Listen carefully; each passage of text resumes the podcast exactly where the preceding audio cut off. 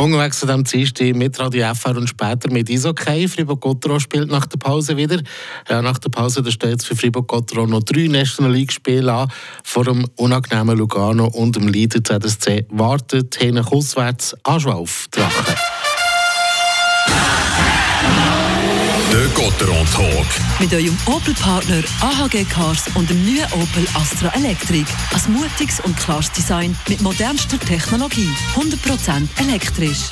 Alles andere als drei Punkte gegen Aschua wäre eine Enttäuschung. Ivan Skrako und das nicht nur, weil Aschua abgeschlagen am Tabellenende festsitzt sondern auch, weil Fribourg-Gotteron in dieser Saison zweimal diskussionslos gegen die Jurassier gewonnen hat. Einisch mit 3 zu 1 und einisch gerade mit 8 zu 4. Elf Goal in zwei Spielen, das unterstreicht auch die ganz löcherige Defensive von Aschua. Es ist die schwächste von der ganzen Liga. Der Sportchef der Julien Vogler der hat die Verteidigung jetzt mit dem ehemaligen Berner, Jesse Zkraken, verstärkt, der zu seinem Debüt dürfte kommen gegen Fribourg-Gotteron. Die Defensive die ist zwar breit bei Aschua, aber halt eher mit dem Zertifikat Quantität statt absolute Spitzenqualität. Wie sieht es eigentlich in der Verteidigung von Fribourg aus? Dort äh, hat ja mit dem Dave Sutter und dem Raphael Diaz so viel Qualität gefällt.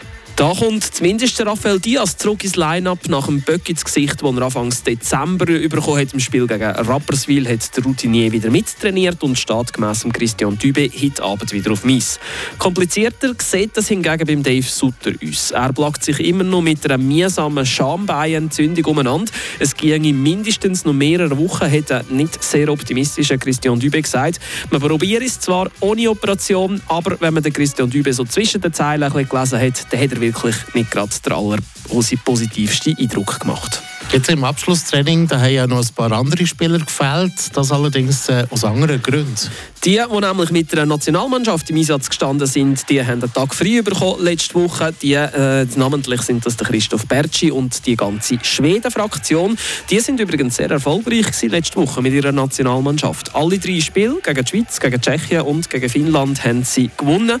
Bis auf den Burgmann haben auch alle Gotteron-Spieler, also der Sörensen, der Wollmark und der Dölaros, eine getroffen. Fast noch wichtiger dürfte der Goalerfolg in der Nazi aber für Christoph Bertschi sein. Auch er hat topft für die Schweiz. Es wäre ihm Düdinger zu wünschen, dass er das vielleicht auch in der Liga wieder den Knopf 5 machen könnte. Er wartet nämlich seit fast zwei Monaten auf einen Goalerfolg.